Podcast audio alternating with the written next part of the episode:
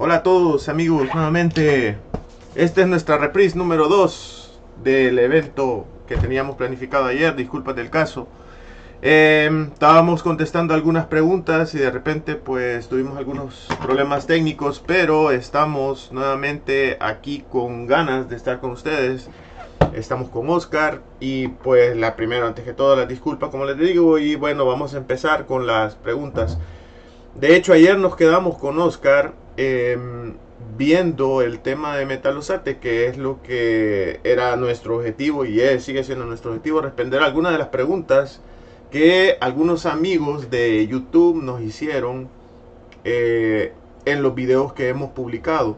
Eh, como les explicaba, nosotros trabajamos mucho en campo, pasamos mucho tiempo afuera y pues con mi compañero Oscar que está aquí con nosotros, em, pues nos cuesta mucho sentarnos y, conversar en esta parte de la tecnología. Entonces lo que hemos decidido hacer es mejor ir al campo y cuando ya estamos en campo pues nos es un poco más fácil ver los problemas directamente. Pero queríamos entablar pues una pequeña comunidad y, crear espacio, un espacio para que podamos compartir información. Entonces con Oscar, que tuvo la buena voluntad de tenerme paciencia por este problemitas que tuvimos ayer, pues eh, decidimos pues empezar de nuevo este día. Entonces voy a empezar con la misma pregunta ayer, Oscar. Yo le estaba preguntando, mientras arreglo las preguntas y vemos si algunas personas que están incorporándose dentro del Facebook, em, ya que también lo publicamos como invitación a nuestros, a nuestros eh, seguidores en Facebook. ¿Qué es lo que hace que Metalosate Soda sea tan bueno, Oscar? Bueno, tal como me contaba en la reunión anterior, pues yo manifestaba de que algo que había hecho que los metalosatos, que es una tecnología hecha por los doctores Albion, haga la diferencia cuando usted la ve aplicar a, sus plantas ornamentales o a sus cultivos, es que los científicos de esta tecnología tuvieron la curiosidad de observar cómo es que las plantas realmente se alimentan. Probablemente muchos de ustedes lo saben, pero es posible que muchos de ustedes se estén preguntando esta fecha cómo una planta se alimenta. Vamos a ver.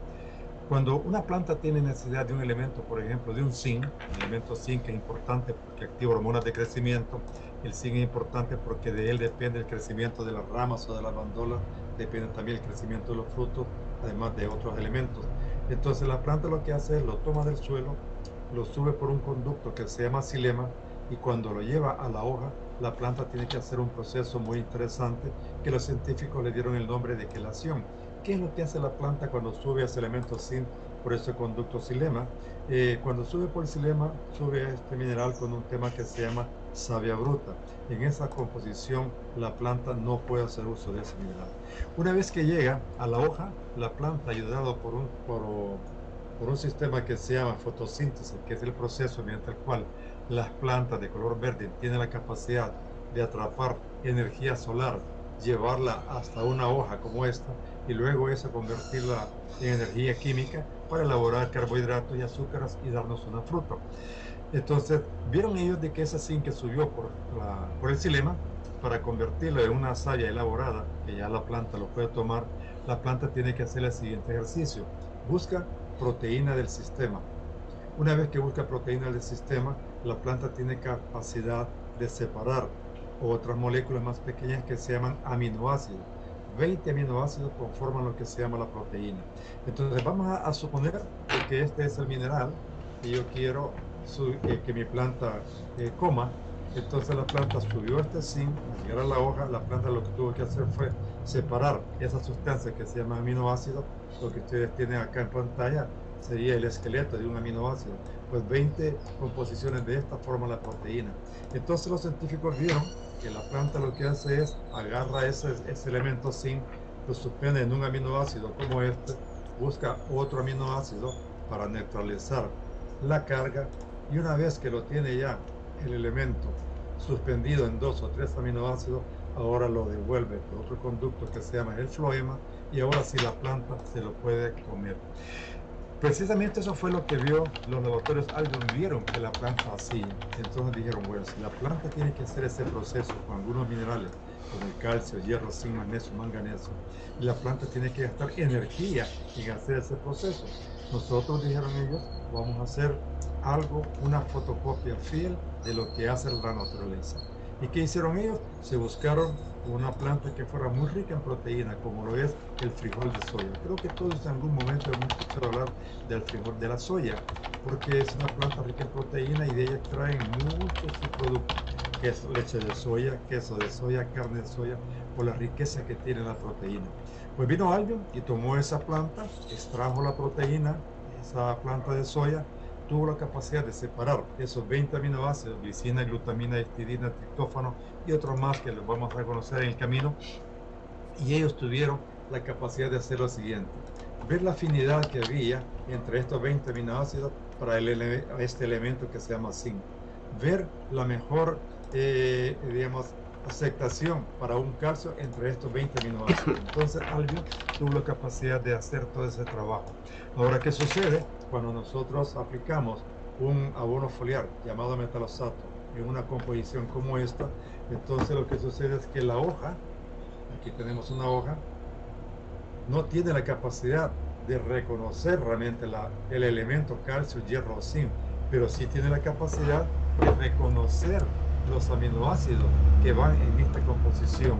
Es decir, eso hace que el metalosato sea un producto orgánico natural. No es un producto sintético como un EDTA foliar, sino que es un producto orgánico natural, tal como lo hace la naturaleza, eh, eh, como lo dejó crear la naturaleza. Entonces, ¿qué sucede? Como yo explicaba, cuando esta molécula cae sobre una hoja de un cultivo, la planta reconoce esos minerales, esos aminoácidos, esa comida que ella necesita y permite entrar por unos espacios mucho más pequeños que los estomas. Se llaman espacios intracelulares. Entonces entra al sistema, dona el mineral que nosotros queremos enviar a la planta y luego la planta se ve beneficiada con esas sustancias que se llaman aminoácidos que vienen de la planta de frijol de soya.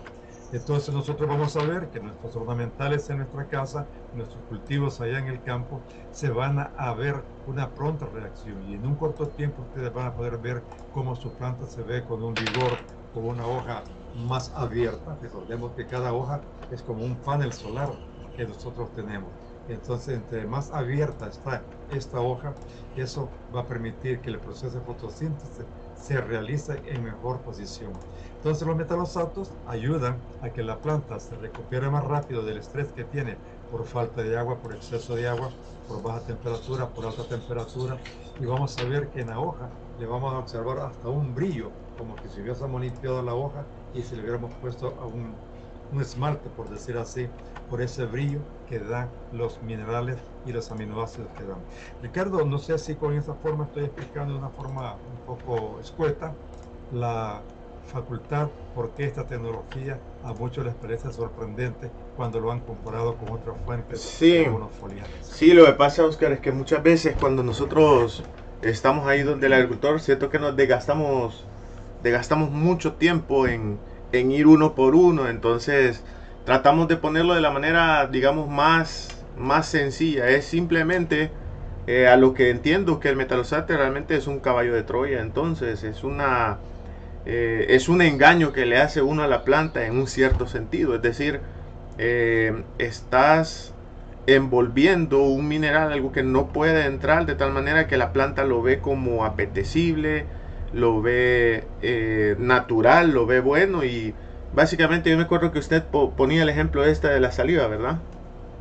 Sí, yo mencionaba realmente, creo que todos en algún momento han visto la película Troya, ¿sí? Donde ven ustedes de que un rey, pues para poder llegar a nuestro palacio, lo que hacen van a construir un caballo, se llama caballo de Troya, un caballo de madera, donde dentro van los soldados. Cuando llevan este regalo, otro rey, pues el hombre ve todo un arte y dice, oh, qué maravilla, abran las puertas de mi castillo para que entre realmente ese caballo. Y todos saben el resultado final de esa película. Pues algo similar, Ricardo, como tú pusiste hace un poquito de tiempo atrás, el ejemplo es igual de metalosato. Lo que hace es realmente vaya a suspender este mineral en este aminoácido y prácticamente es un engaño que hacen a la planta. La planta lo que reconoce es la comida de una planta de soya y por eso lo deja entrar.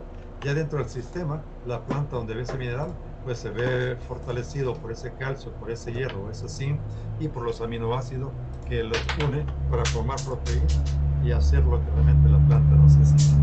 Entonces, yo decía que un caso similar es lo que sucede, por ejemplo, hoy si nosotros le preguntamos a una enfermera, a un médico, si es cierto que la saliva es proteína, nos van a decir que sí, que es proteína. Entonces, yo ponía un ejemplo que sucede cuando yo vengo sobre mi piel, que tengo mi piel, y agarro un poco de saliva de mi cuerpo y lo pongo sobre mano. La piel reconoce inmediatamente esa saliva como algo natural de ella misma y lo que hace es saber abrir sus espacios intracelulares y comerse esas proteínas. Si ustedes ven, nosotros muchas veces no necesitamos ni tan siquiera soplar para que la piel reconozca eso. Ahora, ¿qué sucede? Si nosotros agarramos un poco de aceite y sacamos un poco de ese aceite lo ponemos sobre nuestra mano, la planta no va a reconocer porque es algo sintético, es algo xenobiótico, es algo fuera de su cuerpo.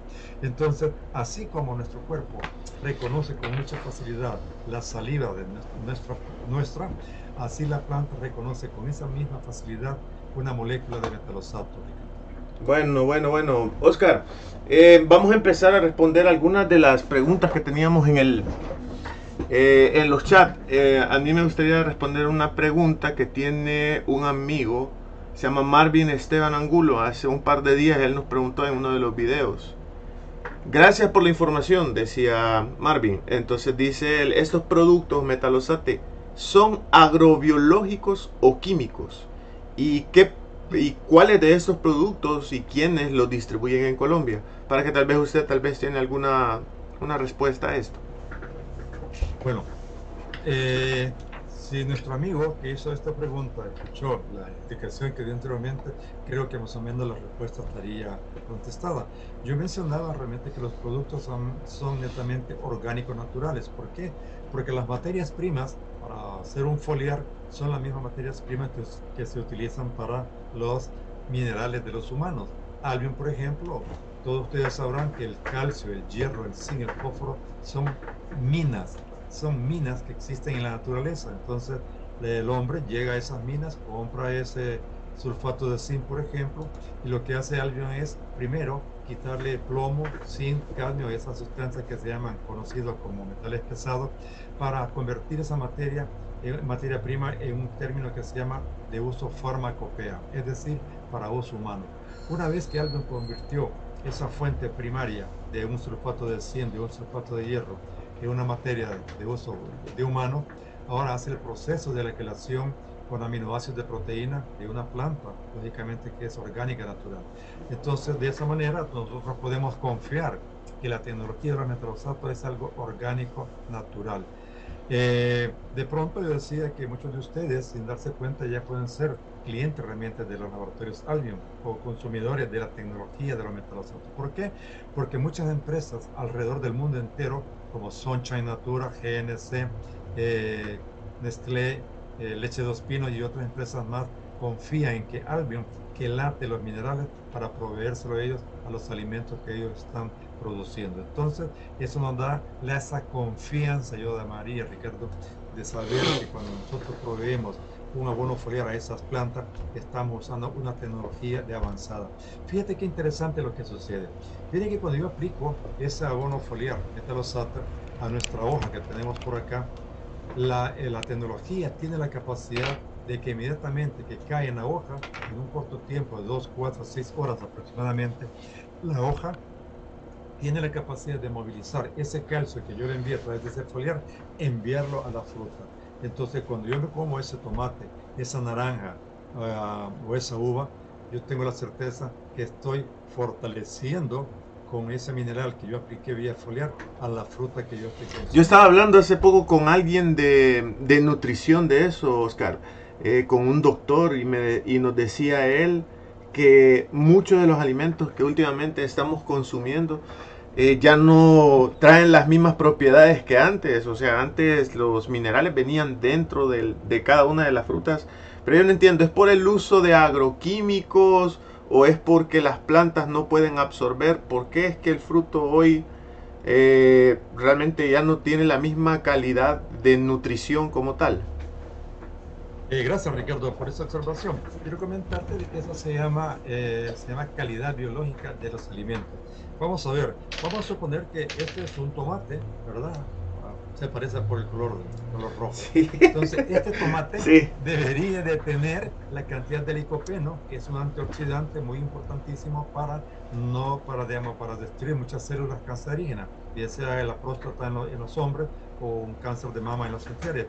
Este tomate también debería tener una alta cantidad de vitamina C, una alta cantidad de calcio. Pero ¿qué sucede? Muchas veces los suelos, a través de todas las cosechas que hemos ido extrayendo, los suelos se han ido debilitando en esos minerales que hace 40, 60 años el suelo los tenía de una forma orgánica natural.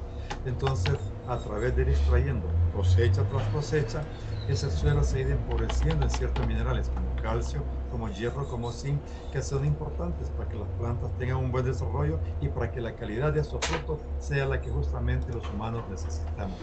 Entonces, la Organización Mundial de la Salud habla precisamente sobre ese tema y ellos dicen de que es probable que los problemas de diabetes, de cáncer de mama y de próstata se deba a desbalances nutricionales que muchas personas tenemos porque estamos ingiriendo posiblemente frutas eh, y hortalizas que no tienen esa calidad biológica que tenían hace 40, 60 años cuando nuestros abuelos pues producían esas mismas eh, cultivos en tierras que eran prácticamente casi vírgenes, que tenían un buen balance nutricional. Entonces, por eso es importante, digamos, que los amigos que ya están produciendo tienen que entrar en lo que se llama la tecnología, hacer un análisis de suelo, por ejemplo, para ver cómo está desgastado, en qué elementos su suelo está deficiente, para proveerles una forma más técnica. También nuestros amigos deberían de realizar análisis foliares. Un análisis de foliares es tomar tejidos como el que yo tengo acá. Es un proceso, se pueden tomar 15, 20, 30 hojas, digamos, por, por, una, por un área determinada, mandarla a un laboratorio para que éste nos diga qué elementos de los que están en el suelo están subiendo a nuestra hoja o qué elementos de los que están en el suelo no están llegando a nuestra hoja y por eso los cultivos están saliendo deficientes. Oscar. Entonces decíamos Oscar. que el foliar es un complemento a la fertilización del suelo. Oscar, eh, fíjese que ya en el chat tenemos alguna pregunta. Eh, tenemos una persona eh, que nos está preguntando, buenos días, ¿se puede aplicar metalosate al café cuando se siembra? De hecho, yo creo que este amigo eh, es uno de los que teníamos en el video porque hay unas preguntas similares sobre todo al cultivo de café, entonces para que le podamos contestar de inmediato. Bueno, gracias eh, a nuestro amigo de YouTube por esa pregunta muy interesante. Déjeme decirle, eh, amigo, de que la tecnología de la metalosato en realidad es muy versátil y usted puede aplicarla desde lo que es en la etapa de vivero del café haciendo aplicaciones mensuales, por ejemplo, de un metalosato CropUp con un metalosato NPK, que le estamos proveyendo magnesio, hierro, zinc, manganeso, nitrógeno, fósforo y potasio para que la planta de vivero desarrolle perfectamente y podamos tener una planta mucho más vigorosa para llevarla al lugar definitivo. Pero eh, específicamente para cuando se siembra, de hecho a mí me gustaría también que hablara porque hay otro, otra persona que nos está preguntando ahí, José Miguel García. Eh, que si se puede aplicar foliar en plena floración y cuántos días después. Entonces, tanto de la siembra como en plena floración y cuántos días después. Tal vez puede elaborar un poquito en eso para dejarlo a usted ahí desarrollar el tema. Bueno, te decía que una vez que hemos trasplantado esa, esa patita de café que la tenemos ya en el lugar definitivo, podemos continuar aplicándole aplicaciones, digamos, cada dos, tres meses de un metrosato con NPK hasta que llegue el momento de que la planta ya se vuelve productiva. Eh, la pregunta en sí de nuestro amigo es si lo puede aplicar en la etapa de floración del café. Quiero decirle que todas las plantas en la etapa de floración son bastante sensibles y algunas veces podemos causar algún pequeño daño, no tal vez por el producto como metalosato, que es inofensivo para la planta, sino a veces un daño que se llama mecánico, porque muchas veces el paso del obrero que anda picando o ese movimiento que estamos haciendo con esa presión de la bomba podría causar algún pequeño daño, aunque en lo personal quiero confiarte que yo he visto fincas grandes que comienzan a aplicar desde antes de floración y no se detienen en etapa de floración. Pero muchas personas sí he visto que son un poco más precavidas y lo que hacen es esperar. Una vez que florea el café, esperan 10 días después de que floreó para luego continuar con la aplicación. para evitarse un pequeño riesgo de que el movimiento de la bomba o el equipo aspersora pudiera mover un poquito esa flora.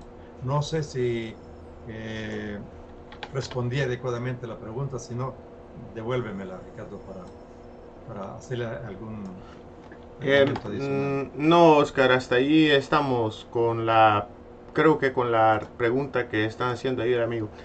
Eh, vamos a hablar tal vez un poquito más de café. Hola, buenos. Sí, él estaba preguntando para la planta de café cuando se siembra. Tengo otra pregunta aquí de Danny Covers. Hace un par de semanas nos preguntó, compré un frasco de metalosate, veces tal vez un poco más básica, pero la pregunta dice cómo se pone la planta. Y hemos tenido algunas preguntas así, se pone sobre la parte de encima de la hoja, debajo de la hoja, o, dónde, ¿verdad? Entonces dice, se pone en las hojas y se echa en forma líquida o como riego. Bueno, como dijimos al inicio de este programa, recordamos que dijimos que metalosato era, era un abono foliar y de hecho pues eso significa que se va a aplicar sobre las hojas. Me gustaría saber tal vez qué metalosato es el que compró nuestro amigo, si es un cropat que tiene mucho manganeso, mucho zinc, que si es un tropical que trae mucho zinc, mucho boro para ocuparlo en etapa de floración, o si es un multimineral que está muy fortificado en calcio, magnesio, molibdeno y otros minerales más. Pero lo interesante es que todos los foliares, como su nombre lo dice, lo vamos a aplicar sobre la superficie de las hojas. Quiero decirles que, por ejemplo, hay tecnologías que no están al alcance de la nuestra, que ellos mismos recomiendan que la aplicación sea de abajo hacia arriba, porque se nos dijo a nosotros de que en las hojas tiene unos espacios que se llaman estomas y que la mayoría de los estomas están en el envés de la hoja. Pero déjeme decirle que cuando usted utilice la tecnología de los metalosatos, usted no necesita aplicar de abajo hacia arriba. ¿Por qué? Porque la tecnología es tan grande de que ellos lo que vieron fue que la, la molécula de los metalosatos tuviera la capacidad de atravesar unos espacios más pequeños de los estomas. Entonces, eso se llama espacios intracelulares esta molécula tenga esa capacidad de atravesar ese espacio mucho más pequeñito y poder penetrar con mucha facilidad. Entonces, esa es una de las ventajas de tener nuestro producto. No especificó nuestro amigo ahí qué producto de los metalosato utilizó, pero quiero decirles que si él compró algún producto de lo que nosotros llamamos cócteles, como el Cropap tropical o multimineral que traen varios minerales, estos generalmente las dosis de ellos andan en 12 C por litro de agua. Si es para ornamentales, perfectamente usted puede en un litro de agua, en una persona pequeña, agregarle 2 centímetros cúbicos, medirlos con una jeringuita de lo que usamos para humanos, medir 12 cc, diluirlo, mezclarlo y aplicarlo sobre el follaje. Quiero decirle también que la tecnología es tan buena que usted perfectamente, si tuvieras algún problema de algún insecto, algún hongo, el producto se puede mezclar perfectamente con la mayoría de agroquímicos conocidos en el mercado. Pero si son orgánicos netamente, perfectamente usted puede aplicar solamente metalosato y sin ningún riesgo que la planta se pueda intoxicar, porque le diré que hemos hecho muchas pruebas utilizando aún dosis bastante fuertes y no hemos logrado intoxicar a, nuestras plantas. Una ventaja más que tiene esta tecnología. Oscar, ¿dónde se distribuyen estos productos en Colombia? Muy buena. Bueno, quiero decirle que en Colombia, nuestro distribuidor, nuestro distribuidor actualizado, perdón, se llama La Cerda y Compañía, que está en Ibagué.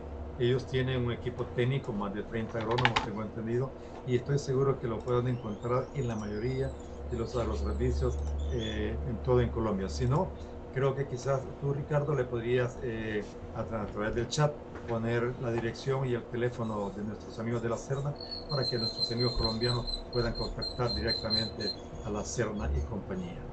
Bueno, perfecto. Eh, vamos a responder otra pregunta que tenemos también en el chat. Dice Pamela Tupiza, dice, para aspersión foliar, ¿cuál es el pH del agua que el metalosate, para que el metalosate de zinc sea correctamente asimilado? Muy bonita pregunta.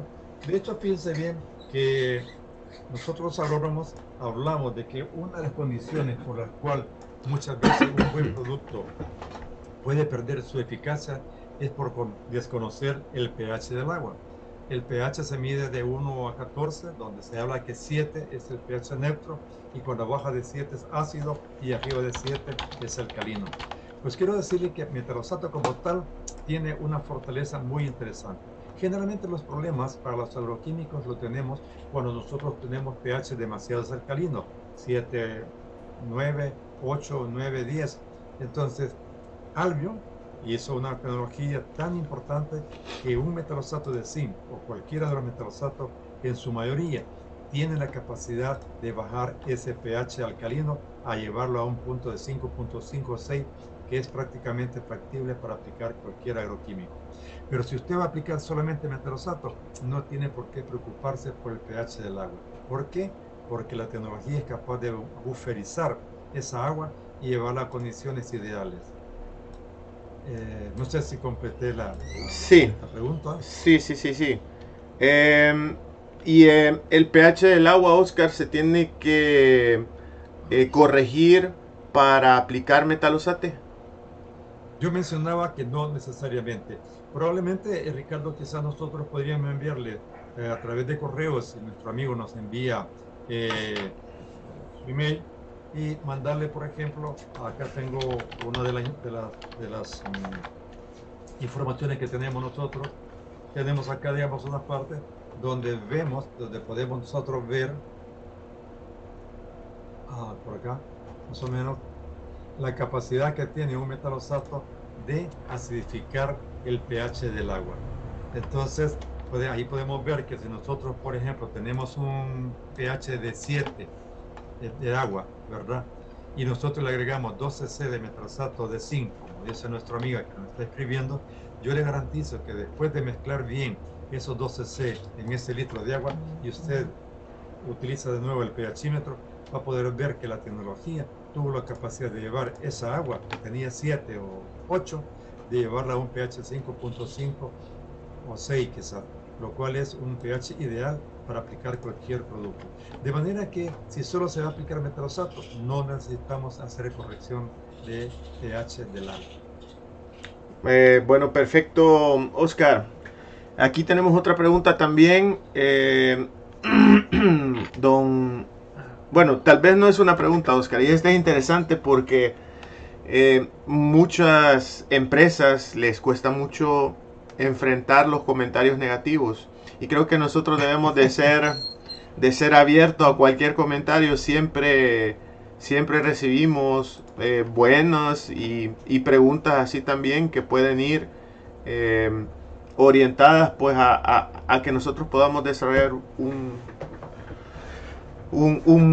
una, una, estrategia hacia explicarle a los a los usuarios eh, cómo es la tecnología de metalosate pero bueno en fin ahorita el tema del cáncer está más, más em, impactante, sí, o sea, está, está por todos lados, todo el mundo habla del cáncer y bueno, con varios productos que han estado dentro del mercado y que han tratado de ir desplazando, se vuelve un tema que hace una relación entre lo que uno consume, lo que se le echa a las plantas y también hacia la parte de nutrición foliar. Entonces, tenemos un comentario ahí que a mí me pareció bastante interesante. Dice, ni consuman los productos, estos productos químicos, porque son dañinos para la salud.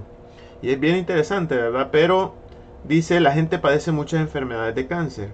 Son productos cancerígenos. Eh, todas las clases de venenos foliares. Eh, ya que el fruto no es cosechado naturalmente. Y su base es química.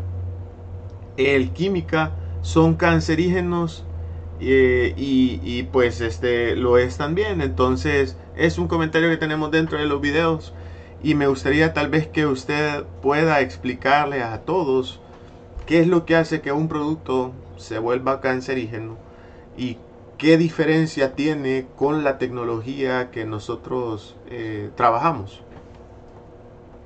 Bueno, yo creo que la preocupación amigos de YouTube al pensar de esa forma, tiene razón, porque en realidad muchas formas de contaminar eh, frutos es a través de productos aplicados a las plantas. Pero probablemente después que él haya escuchado la explicación de cómo Albion hace la tecnología de los metalosatos, posiblemente esto lo haga cambiar de posición. Yo mencionaba, si recuerdan ustedes a un inicio, que las fuentes de minerales son minas naturales que Dios las creó y que el hombre va a esas minas a traer. Entonces yo mencionaba, eh, Ricardo, de que Albion lo que hace es, vamos a suponer que esto sea un kilo de sulfato de zinc que vamos a utilizar para hacer un abono foliar de metalosato de zinc. ¿Qué es lo que hace Albion? Yo mencionaba, toma esta materia prima tal, como viene de la naturaleza, y lo que hace es la lleva a su laboratorio y comienza a analizarla. ¿Y qué dice Albion? Bueno, mira qué interesante, me encontré una materia prima muy buena. Dice que este sulfato de zinc tiene 32% de zinc y le pone un cheque de positivo. Sigue analizando y encuentra que tiene 17% de azufre. El azufre es un elemento muy importante porque es promotor de aminoácidos para formar proteína. Entonces Albion dice en su laboratorio un cheque también a favor. Pero Albion no se limita en esa parte. Continúa analizando y dice, mira, encontré 100 ppm de plomo. Plomo es un metal pesado que es dañino a la salud de los humanos. Y Albion lo que hace es ponerle un cheque rojo. Sigue analizando y encuentra 60 ppm de cadmio. Eso lo trae de la naturaleza, no se lo agregó nadie. Luego sigue analizando y encuentra ppm de arsénico e igual le pone un cheque rojo. Una vez que encontró toda esa parte dañina en esta materia prima que viene de la naturaleza, no, no, no ha habido mano que la toque, solamente es extraerla. Algo intenso lo que hace es ir decantando la mayor cantidad de ese plomo, de ese cadmio y de ese arsénico que sabemos que es dañino para la salud de los humanos. Cuando ya llegó esa materia prima a un tema que ya expliqué hace un momento, que se llama de uso farmacopea, comienza el proceso de la quelación. Que estoy eh, informándole a nuestro amigo, y es una pregunta muy interesante, es de que usted puede confiar perfectamente en la tecnología de Albion, que jamás va a contaminar en los frutos que usted va a cosechar si usa esta tecnología. Estoy respondiendo por la que nosotros le presentamos, no por otras tecnologías. Si usted tiene dudas, pregúntele a ellos. Pero si es de lo nuestro, nosotros podemos decirle, inclusive a nuestro amigo, si nos manda un correo, puede enviar información técnica de cómo Albion, a través de este laboratorio, ha logrado hacer eso. Podemos enviarle a nuestro amigo, por ejemplo, los documentales de las Naciones Unidas, de los comentarios que hacen para Albion Fíjense que, aunque me estoy alargando un poquito en este tema, pero quiero comentarles de que la tecnología comenzó en Utah, donde hace muchos años había un problema muy serio de anemia en las vacas. Entonces, el doctor que desarrolló la tecnología lo que hizo fue, bueno, dijo, voy a aplicar yo un sulfato de hierro a las vacas y voy a corregir el problema. Cuando lo vio que no lo pudo solucionar de esa manera, fue que comenzó a trabajar con las sustancias llamadas proteínas que extrajo del frijol de soya. Y él vio que cuando ese elemento hierro lo ponía en medio de dos aminoácidos de proteína del frijol de soya, las vacas corrigieron en un corto tiempo el problema de la anemia. Y ahí es donde habla que organizaciones mundiales llegaron a los doctores Albion a decirle, mira, hemos visto los buenos resultados que tuvimos en las vacas con ese hierro eh, quelatado con aminoácidos de proteína. Queremos que hagan ustedes lo mismo para los humanos. Entonces es ahí donde alguien incursionó el mercado de los humanos. Así es que, amigo, no tienes por qué preocuparte de ese tema tan interesante y que a nivel mundial está siendo muy interesante. Oscar. Pues a sus pruebas y podemos constatar sí, que no hay ningún problema con su Para todos los que se están uniendo, eh, tengo algunos mensajes ahí. Estamos en vivo.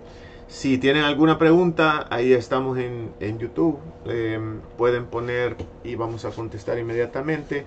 Es una sesión que está en vivo. Hoy es 10 de abril, son las 10 de la mañana. Eh, desde aquí de Centroamérica, en El Salvador y en Centroamérica. Entonces, sí, eh, nos, nos interesa mucho lo que, que, nos quieran preguntar. Bienvenidos a todos los que se nos están uniendo. Em, vamos a ver. Hay algunas preguntas también en el chat de, em, de los videos que hemos podido em, recolectar. Gabriela, Gabriel Munguía hace un par de semanas preguntó sobre la dosis por hectárea, pero específicamente en el cultivo de arroz. Eh, antes de que conteste a todos los espectadores que tenemos, decirles que nosotros vamos a seguir haciendo sesiones. Esta es nuestra primer, primer gran ensayo. Decidimos hacerlo así, pues la primer, el primer strike no nos fue muy bien, pero ya en este segundo parece que estamos agarrando un poco el feeling. Entonces vamos a estar preparando más charlas así en vivo para que ustedes puedan hacer sus preguntas. Vamos a tratar de hacerlo de manera constante, en un horario interesante.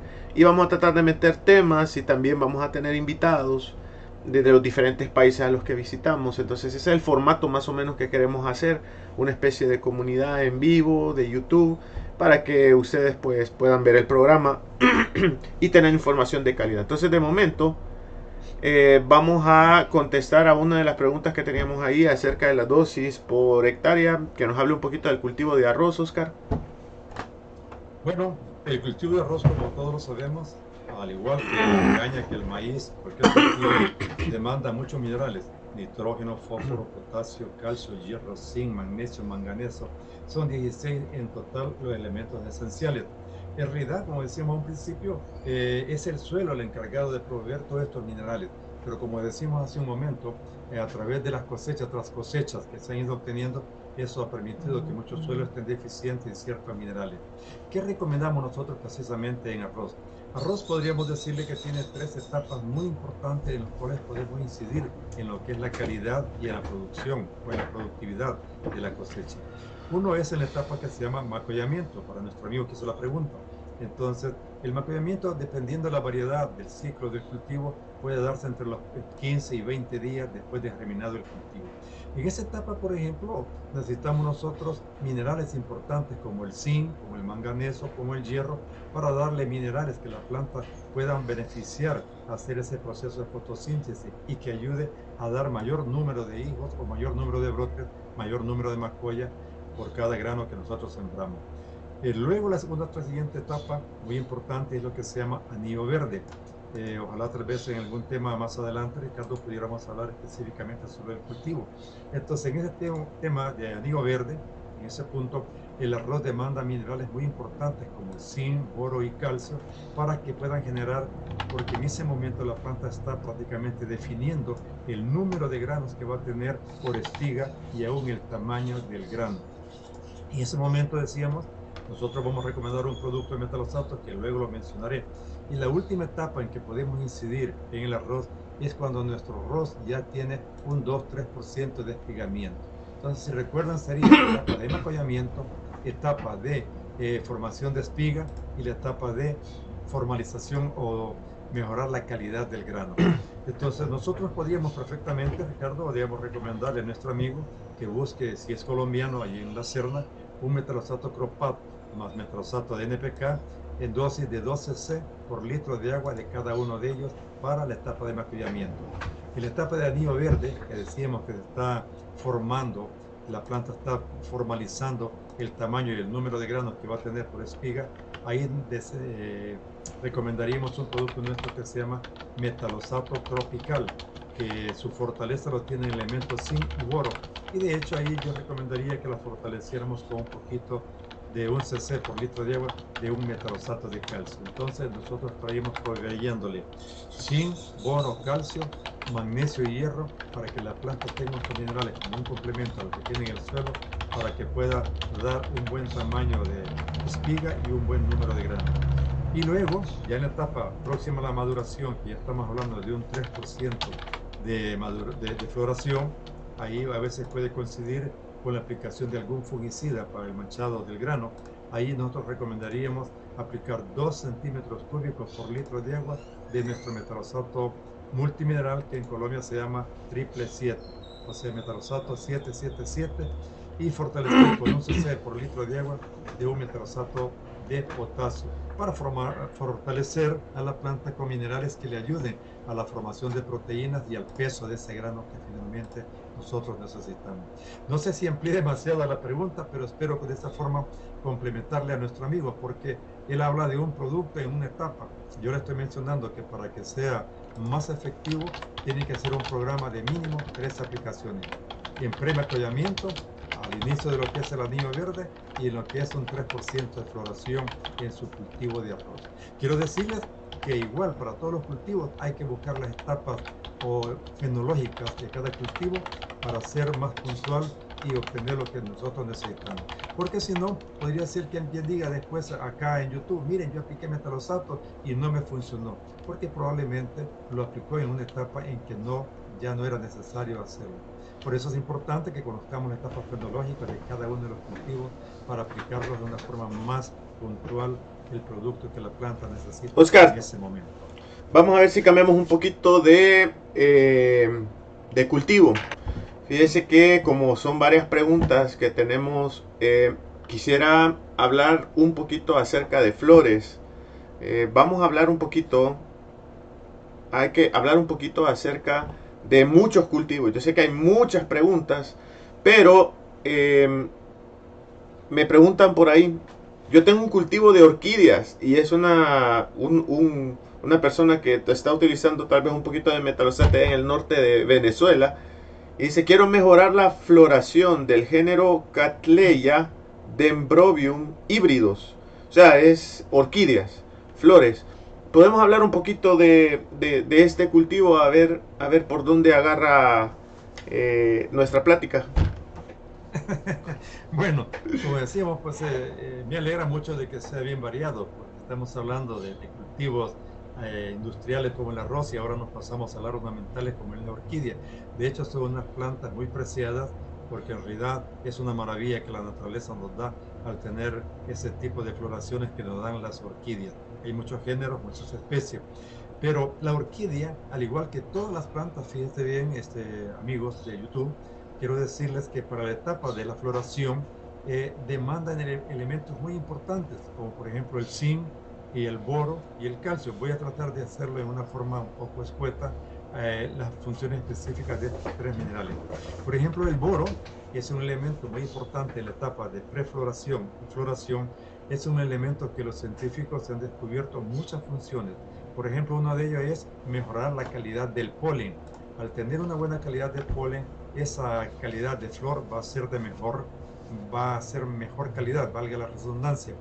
Se le eh, atribuye a que el boro inclusive tiene propiedades tan interesantes como lo es mejorar esos eh, olores dentro de las flores. ¿Con qué objetivo? De que los insectos polinizadores puedan llegar y frecuentar un poco más esas flores.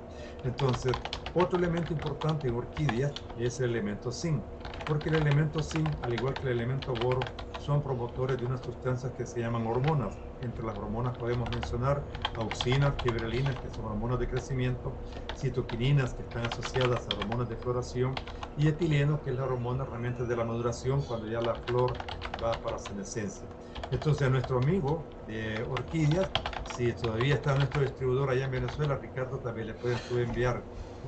Sí, sí, sí, el, distribuidor está siempre con algunos, bueno, problemas ya fuera de nuestro control, pero, pero no, eh, don, don Bellini, el ingeniero Bellini es el que está allá en Venezuela, con el cual se pueden poner en contacto a través de WP Agropecuaria en Venezuela. Entonces, eh, de manera, digamos, general podemos haber contestado para este es Víctor Patín que nos estaba preguntando esto.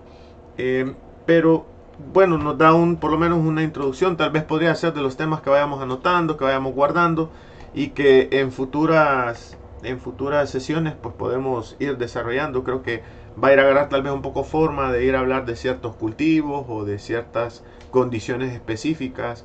También tengo algunas preguntas por ahí que nos hacen y que nos dicen... Ricardo, Ricardo, quisiera agregar a nuestro amigo que para el caso específico de orquídeas, como lo menciona, la recomendación sería aplicar 12 C de metrosato tropical por litro de agua por los elementos que mencionaba que tiene la fortaleza este tropical en zinc y boro. Entonces yo perfectamente le podría recomendar a nuestro amigo alternar dos productos muy interesantes, como es el metalosato tropical de 12 C por litro de agua y a los 10 días eh, venir con un metalosato multimineral o triple 7 que se llama en Colombia. Entonces estaba alternando cada 10 días metalosato tropical con metalosato multimineral en las dosis que ya mencioné. Eso yo estoy seguro que nuestro amigo en corto tiempo nos va a estar escribiendo por un chat agradeciéndonos por esa recomendación que estamos dando en esta mañana. Sí, perfecto, Oscar. Eh, bueno, aquí tengo otra pregunta. Regresamos un poco a al, al, tema de café. Café es un rubro que ha ido en ese altibajo siempre. Eh, Los precios del café. El precio del café está por todos lados bastante dolido con toda la situación, pero vemos que de alguna manera el precio se ha como estabilizado, ha subido un poquito. Usted que tal vez sabe más del tema en Centroamérica, Oscar, ¿cuál cree que sea la tendencia de, este cultivo eh, por lo que resta del año? ¿Se, irá a mantener? Es, es, un cultivo en la cual vale la pena invertir. Hemos visto tantas veces, hemos ido a campo y vemos que hay, hay cultivo de café en abandono y hay gente que vende a futuro y que está ahí pero, pero quisiera saber qué piensa al respecto. ¿Tiene alguna, alguna idea acerca de esto? Bueno, es interesante. Quiero decirles que el tema de los precios internacionales del café es algo que a nuestro alcance del agricultor manejarlo. Y que usted puede ver una noticia del 1960, de 1970 y van a ver lo mismo. Baja el precio del café, sube tanto centavo el precio del café. Noticias que tienen más de 30, 40 años y parecieran que es el periódico del día de ayer y que estamos viendo. Pero, ¿qué es lo que está conllevando todo esto? A llegar a lo que se llama la especialización en lo que es el cultivo de café. ¿Cuáles son los agricultores que están sobreviviendo y que están saliendo adelante? Aquellos que se han esmerado en lo que se llama es la calidad de la cosecha. El, aquel agricultor que está tratando de ver cómo está su finca y cómo está tratando de sacar una buena producción, pero no solamente en, en, tonelaje, sino que lo que es en la calidad, porque el, café, recuérdese que las empresas compradoras realmente lo, compran por la captación, por la calidad de café. Y una forma de mejorar la calidad del café es a través de una buena nutrición. No quiero decir que si aplicamos metalosato nosotros vamos a, a, a hacer un cafetal de la noche a la mañana de mejor calidad de altura. No, no, no el manejo integrado del cultivo es el secreto para tener una buena calidad. Para tener un café de buena calidad tenemos que comenzar por ver la altura que tenemos en nuestra propiedad. Segundo, por seleccionar la variedad apropiada a nuestro suelo. Luego, por tener un buen sistema de siembra, un buen manejo de cultivo, pero luego aunado a todo eso, viene lo que es como complemento al control de plagas y enfermedades, un buen programa de nutrición. Metalosato definitivamente puede ser un buen aliado para nuestros amigos productores de café. Ellos tendrán que, sí yo decía, entrar en un tema que se llama de estar monitoreando constantemente su suelo para hacer aplicaciones edáficas de acuerdo a la recomendación que hace el laboratorio. Estar haciendo análisis de tejido en nuestras hojas de café para estar aplicando minerales específicos que vengan a favorecer la calidad de nuestra cosecha. Ricardo, eso sería. Yo creo que sería interesante que si hay algunos eh, amigos de YouTube que están interesados en café, pudiéramos hacer dentro de un corto tiempo una plática específica solamente para el cultivo, donde podríamos eh, eh, hablar un poco de las diferentes etapas fenológicas del cultivo de café con el conocimiento, conocimiento que tenemos de cuáles son los elementos importantes de cada una de esas etapas y ayudarles a elaborar un pequeño programa. Ojalá y ellos pudieran tener algunos análisis familiares que podríamos interpretarlos y ayudarles a hacer una recomendación más puntual. Con gusto, Oscar, vamos a empezar a preparar y con todas estas ideas. Bueno, tenemos a José David, eh, nuestro amigo José David de aquí de El Salvador que nos está preguntando, el elemento potasio es esencial para crear resistencia ante el ataque de enfermedades. Pero se puede hablar de crear resistencia ante un ataque severo de nemátodos, hablando de potasio. Sí, no deja de ser un tema bastante interesante. Vamos a ver. Hay un tema, fíjense bien, que podría ser otro tema de conversación con, los amigos, que se llama trofobiosis. ¿Qué es eh, eh, la trofobiosis? ¿Qué es lo que se menciona en este, en este tema? Se habla de que las plantas pueden ser atacadas por ácaros, por insectos o por hongos, siempre y cuando las plantas tengan lo que el hongo o lo que el ácaro realmente necesiten. Entonces, finalizando ese tema, ellos, eh, los, desarrollados, los que desarrollaron esa tecnología, hablan que definitivamente que una planta bien balanceada definitivamente va a ser bastante difícil que sea atacada por una enfermedad. Y si esta es atacada, va a tener mayor capacidad de poder sobreponerse en mayor rapidez a esa enfermedad. Yo conozco, por ejemplo, digamos, algunos temas, por ejemplo, acerca de lo que es eh, eh, problemas de ácaro. Hablemos, luego llegaremos a nemato. Ácaro. Se han visto algunos trabajos que se iniciaron en Palma, que por ejemplo, aplicaciones de boro. El boro promueve una sustancia que se llama cianidina dentro de las plantas, que eso es un poco tóxico para los ácaros y baja las poblaciones. Entonces, hay otros hongos como antranosis en otros cultivos que se ha visto que está asociado a deficiencias de calcio y de potasio. Para ser honesto y sincero, quiero decirle que hasta ahorita yo no he llegado y estoy, voy a, una buena pregunta, porque esto me va a ayudar a estudiar un poco más y tratar de encontrar qué desbalances son los que están asociados al ataque de nemátodo. No podría yo precisar lo que es un, un elemento potasio.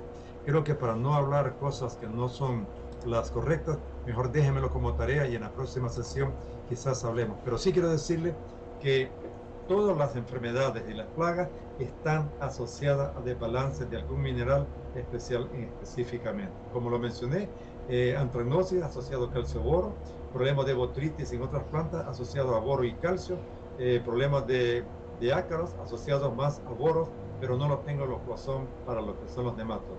Oscar, tengo otra pregunta. Eh, por acá hay un comentario en el Facebook que estoy viendo también que nos están preguntando de que si metalosate reemplaza, reemplaza la fertilización al suelo. Creo que lo mencionamos ya anteriormente, pero vamos a repetirlo. Decimos que todos los abonos foliares nunca pueden sustituir a las fertilizaciones edáficas, por la sencilla razón de que hay elementos como nitrógeno, fósforo y potasio que la planta no necesita en grandes cantidades. Para decir una generalidad, de nitrógeno la mayoría de las plantas necesitan más de 300 unidades, llámese kilogramos. De fósforo anda en 75 y 150 kilogramos por hectárea para diferentes cultivos.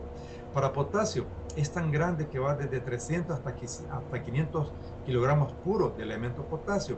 Entonces elementos como NPK y calcio es bien difícil suplirlo vía foliar.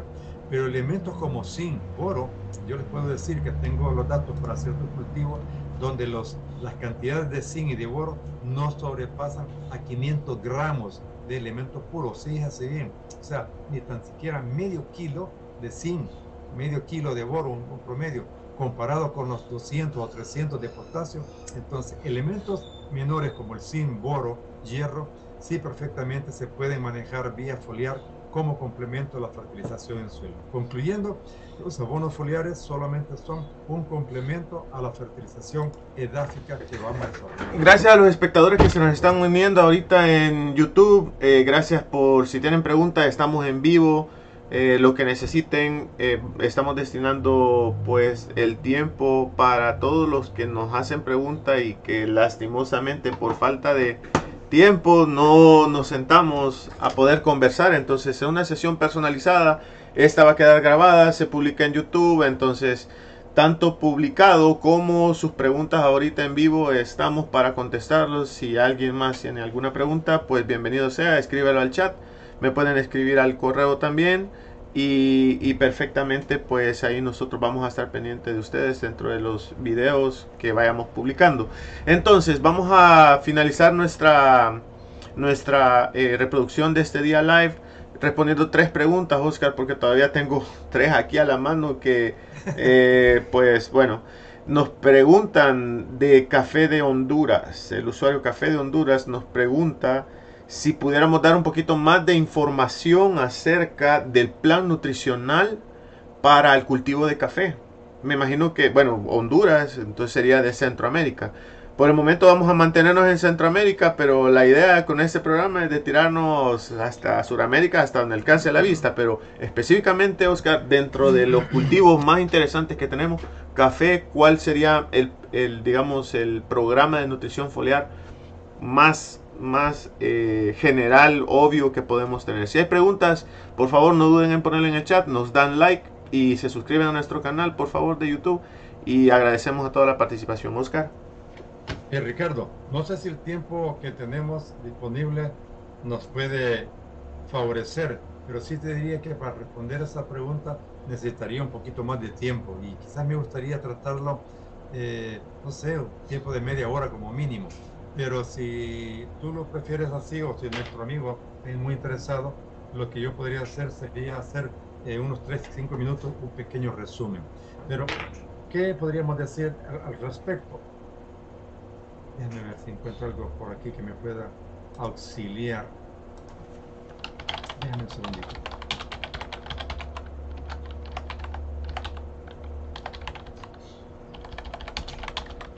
Quiero ver si me encuentro por acá algo que me pueda ayudar a este tema. Bueno, no lo encontré.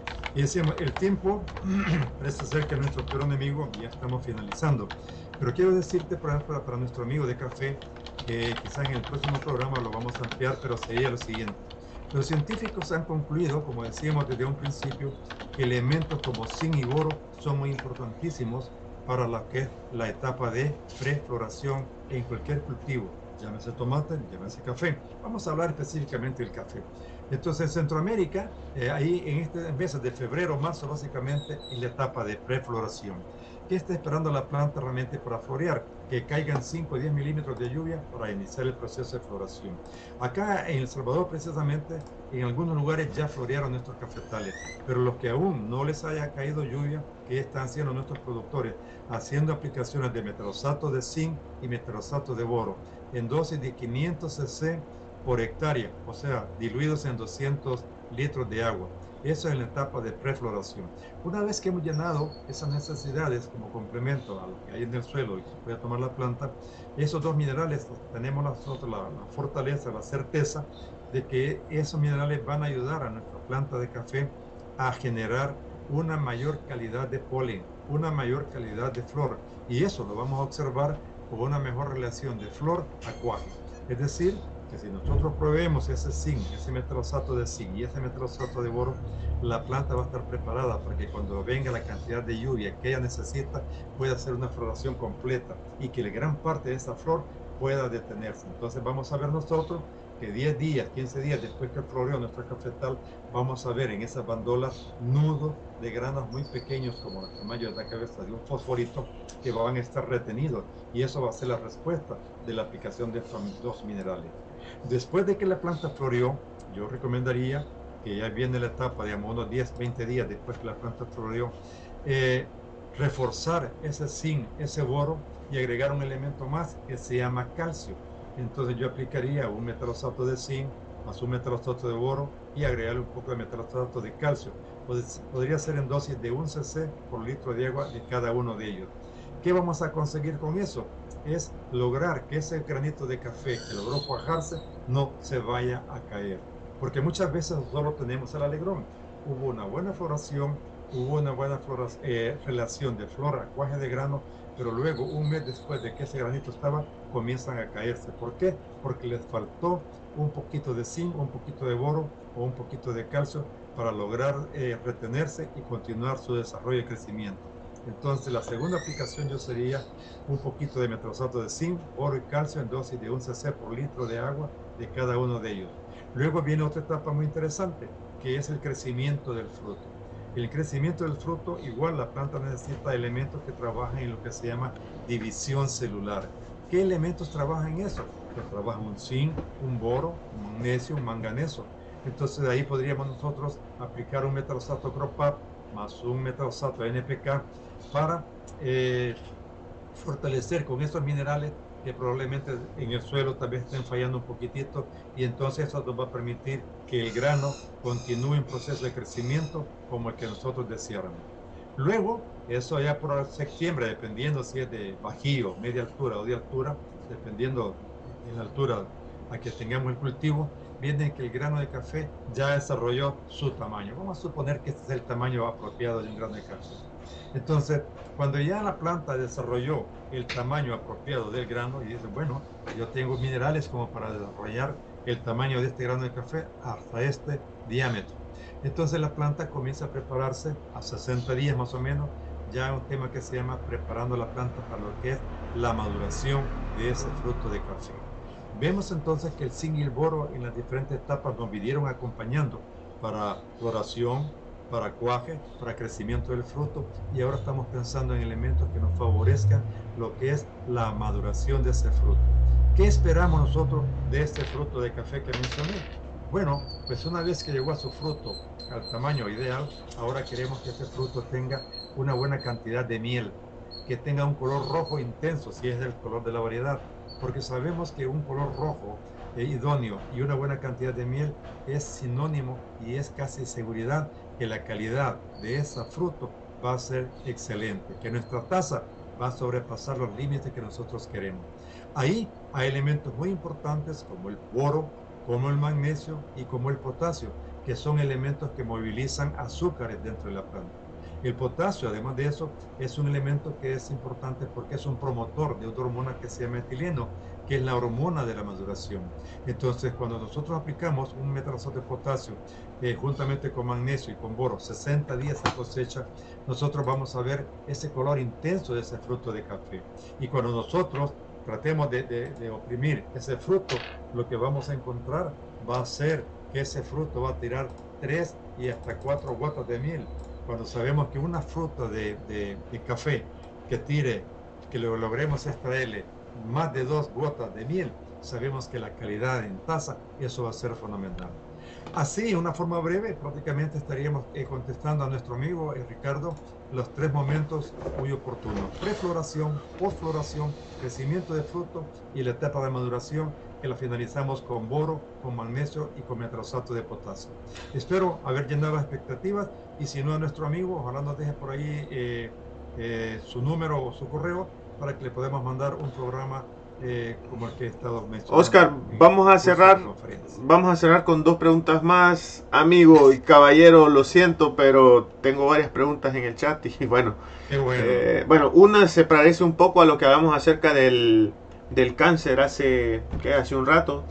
Eh, dice, PAE, se está escribiendo ahí y dice, metalosate, se mantiene en el fruto y si su consumo sería dañino, es decir, como decimos que el metalosate le absorbe la hoja, va por el floema y llega hasta el fruto, entonces eh, al llegar ahí dice, se mantiene en el fruto del metalosate y si sería dañino para la salud. Un tema de salud ahorita es lo que más suena, podemos tal vez ir haciendo una introducción acerca de los metales pesados, que también es otro gran tema que está muy de moda. De hecho, compartir a los compañeros que la información técnica de nuestros productos incluye en la medición de tener esa hoja de metales pesados que es elemental hoy en día para cultivos de exportación. Oscar.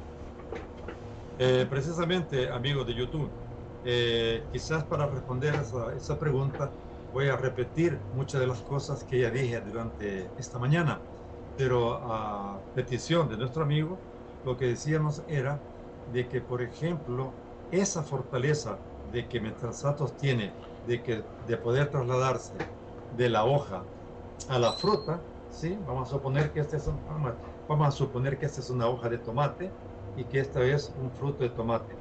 Entonces, esa capacidad que tiene la tecnología de llegar a la hoja y moverse al fruto, esa más bien es la fortaleza que tiene esta tecnología. ¿Por qué? Porque todos los humanos necesitamos altas cantidades, por ejemplo, de calcio. Entonces, cuando yo aplico un metralosato de calcio a la hoja de tomate, yo lo que quiero específicamente es que ese calcio no se quede retenido en la hoja, porque yo no me consumo la hoja, lo que me como es el fruto de tomate.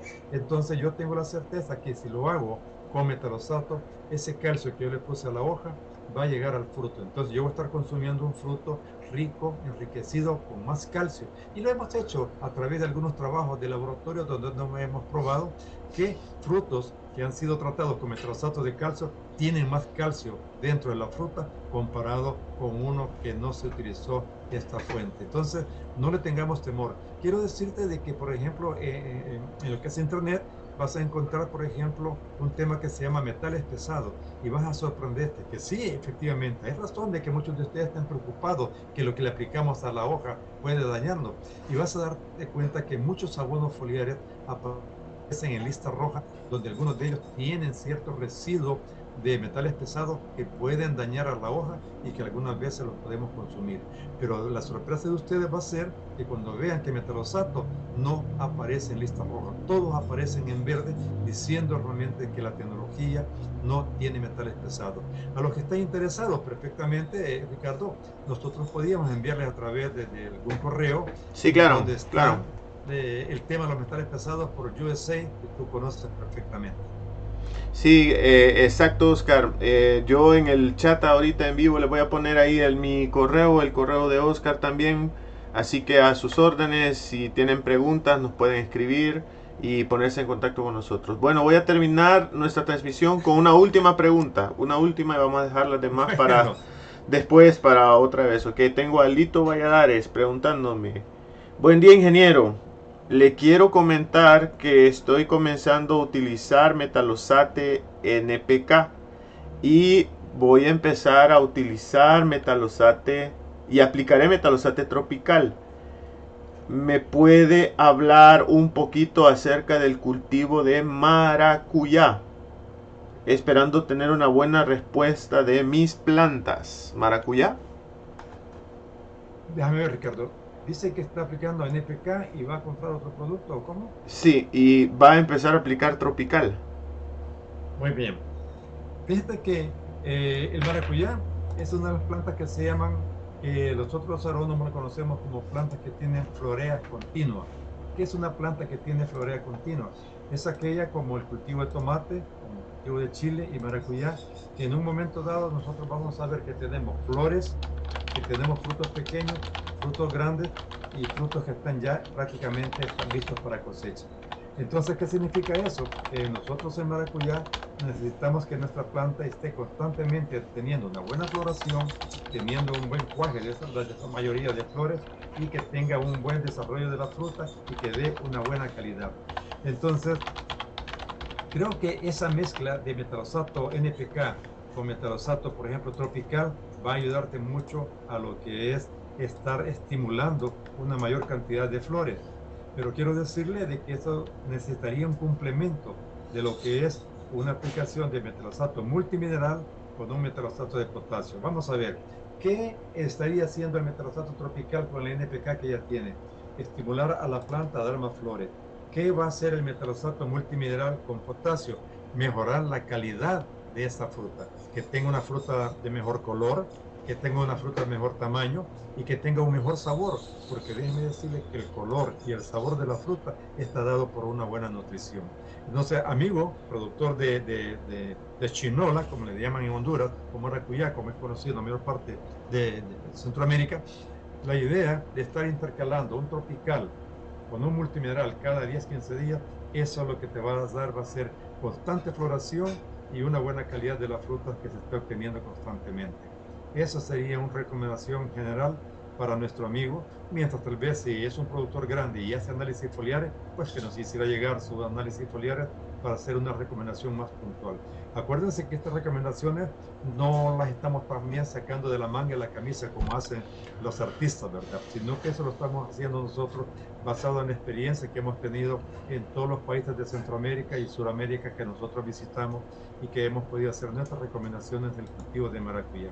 Hemos visto que al igual que con el cultivo, sin y boro, importantísimo para floración y que los elementos que lleva el multimineral, calcio, magnesio y potasio, para mejorar la calidad de esa cosecha. Entonces tenemos buena floración, buena cosecha.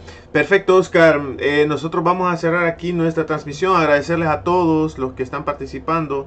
Eh, vamos a poner las fechas en nuestro YouTube, en Facebook y en Twitter. Vamos a poner la fecha de la próxima plática y de la próxima sesión. Estamos llamando a este espacio Metalostate Sessions. Ponemos a sus órdenes para cualquier pregunta que tengan. Me la pueden hacer llegar o a Oscar podemos preparar un poquito de información, vamos a desarrollar algunos temas, pensamos tener algunos invitados de otros países especialistas en cultivos y va a ser un gusto pues que ustedes nos acompañen eh, la próxima vez deseándoles un feliz sábado, un feliz fin de semana, cuídense mucho y Dios me lo bendiga a todos. Saludos José. Bueno, igualmente pues como Ricardo, agradecerles y esperar que los tengamos a ustedes en nuestra próxima edición que a lo mejor ustedes podrían escoger cultivos ornamentales, bien sea hortaliza o cultivos como café o de arroz. Estamos a sus órdenes. Que tengan feliz fin de semana.